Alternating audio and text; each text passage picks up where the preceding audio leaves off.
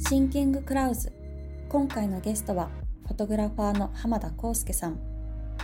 浜田康介さんは東京を拠点にクライアントワークを手掛ける傍ら2019年にはロサンゼルスのコインランドリーとそこに集う人々を写した写真集ザ・ランドリーズを出版。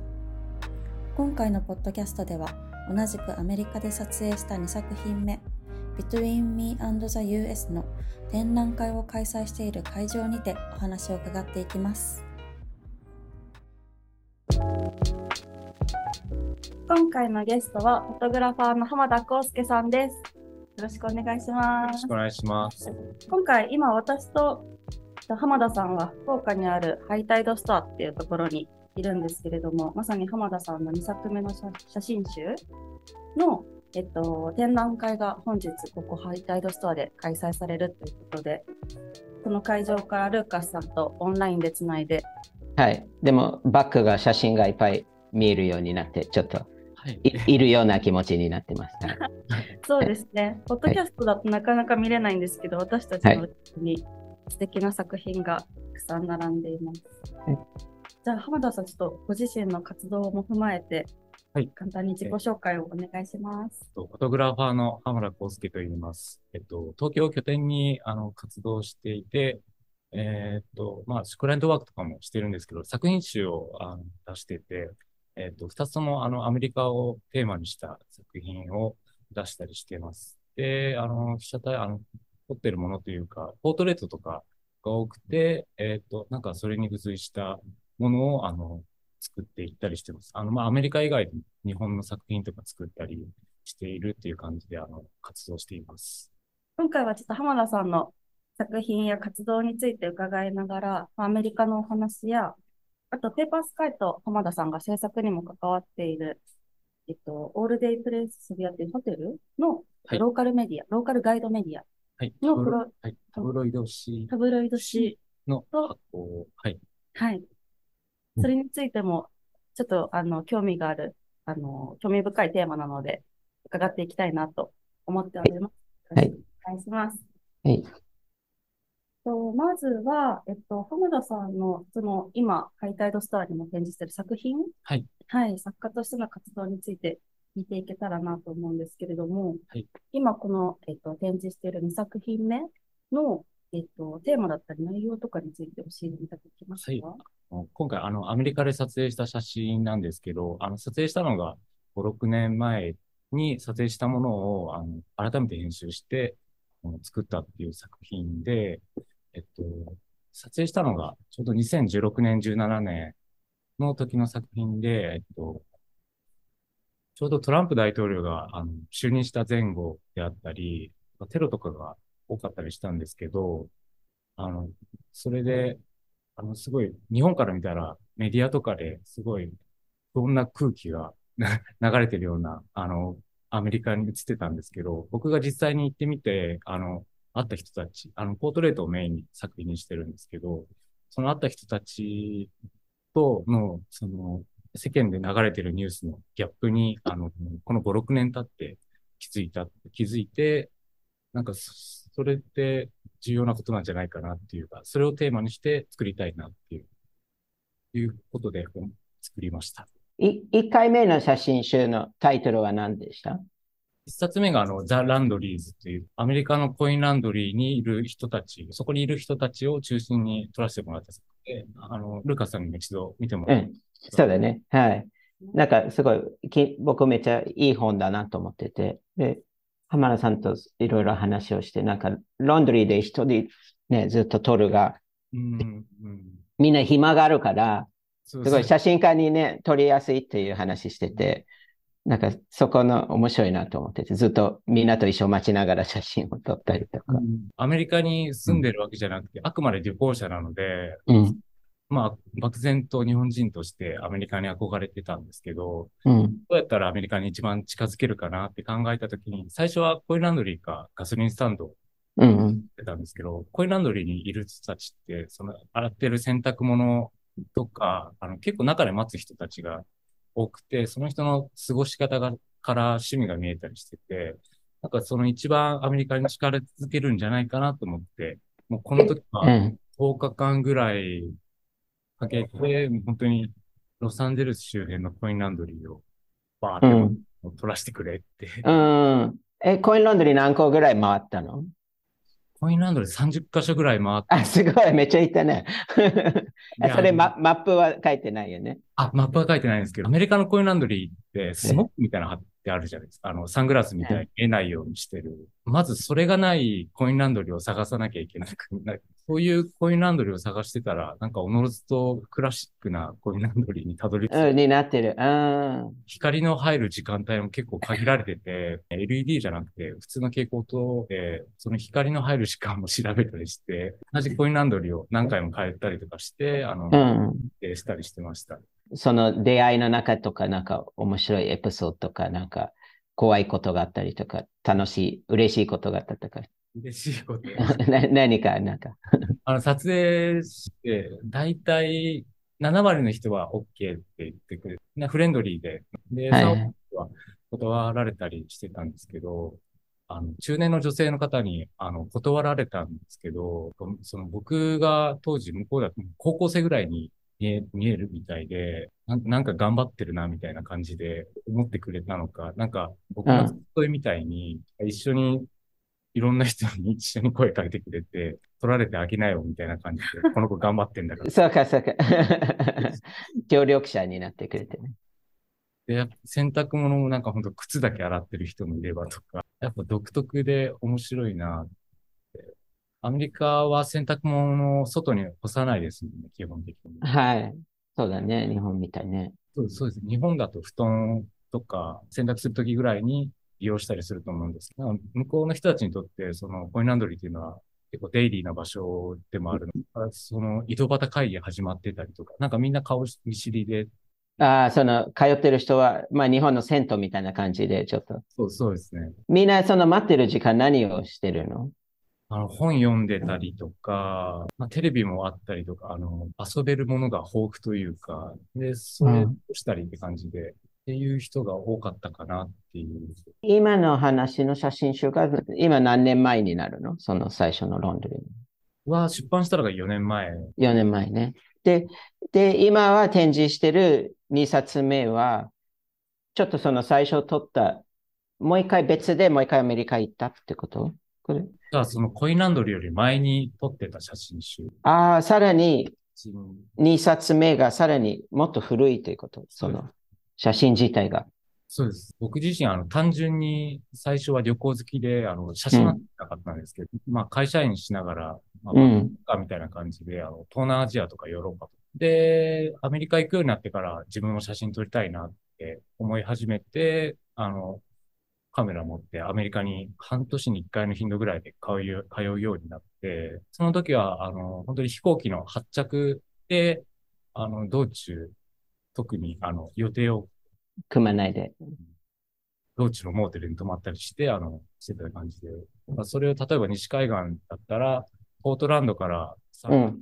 フランで、ロサンゼルスの空港で日本に帰るみたいな決めて、で、小さい街とかに行って、あまあ、基本的にフラフラしてるんですけど、うん。やっぱ日本人が大きいカメラ持ってフラフラしてると声かけられて、で、なんかそこから会話が始まって、時は写真撮らせてくれみたいな感じで、あ言ってくれて。うん。え、それいつも移動、車で移動してるそうですその時はレンタカーで移動して、のうん。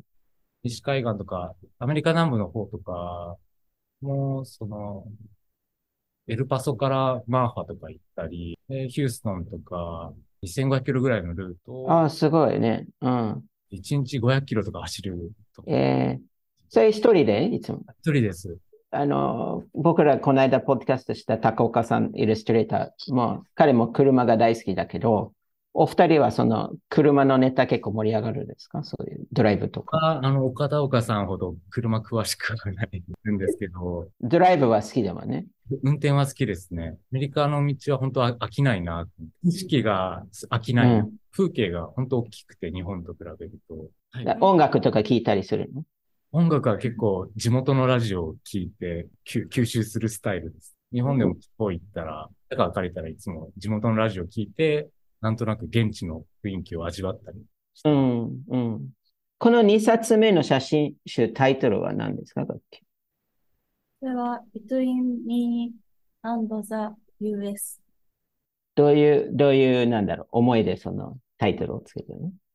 その、まあ、直訳すると私と、まあ、アメリカの間、ということになると思うんですけど、ベースが明日にもなるので、私たち、私たちの間うんうん。その5、6年前、その、さっき言ったレンタカーで回ってた時も、時は、あの、アメリカ、アメリカって感じで、あの、うん写真を撮ったりとかしてたんですけど、で、この5、6年経ってアメリカ行けなくなって、改うん。めて、あの、写真を見返した時に、なんか風景とかの記憶ってすごいおぼろげなんですけど、人と会った会話とか出来事とか場所とかがすごい鮮明に覚えてて、うんうんうん。それがやっぱり自分の中で旅のハイライトだったんだなと思って、なんかすそうやってすごい大事な気づきを、あの、年齢も5、6年経って重ねたのもあると思うんですけど、うんうん。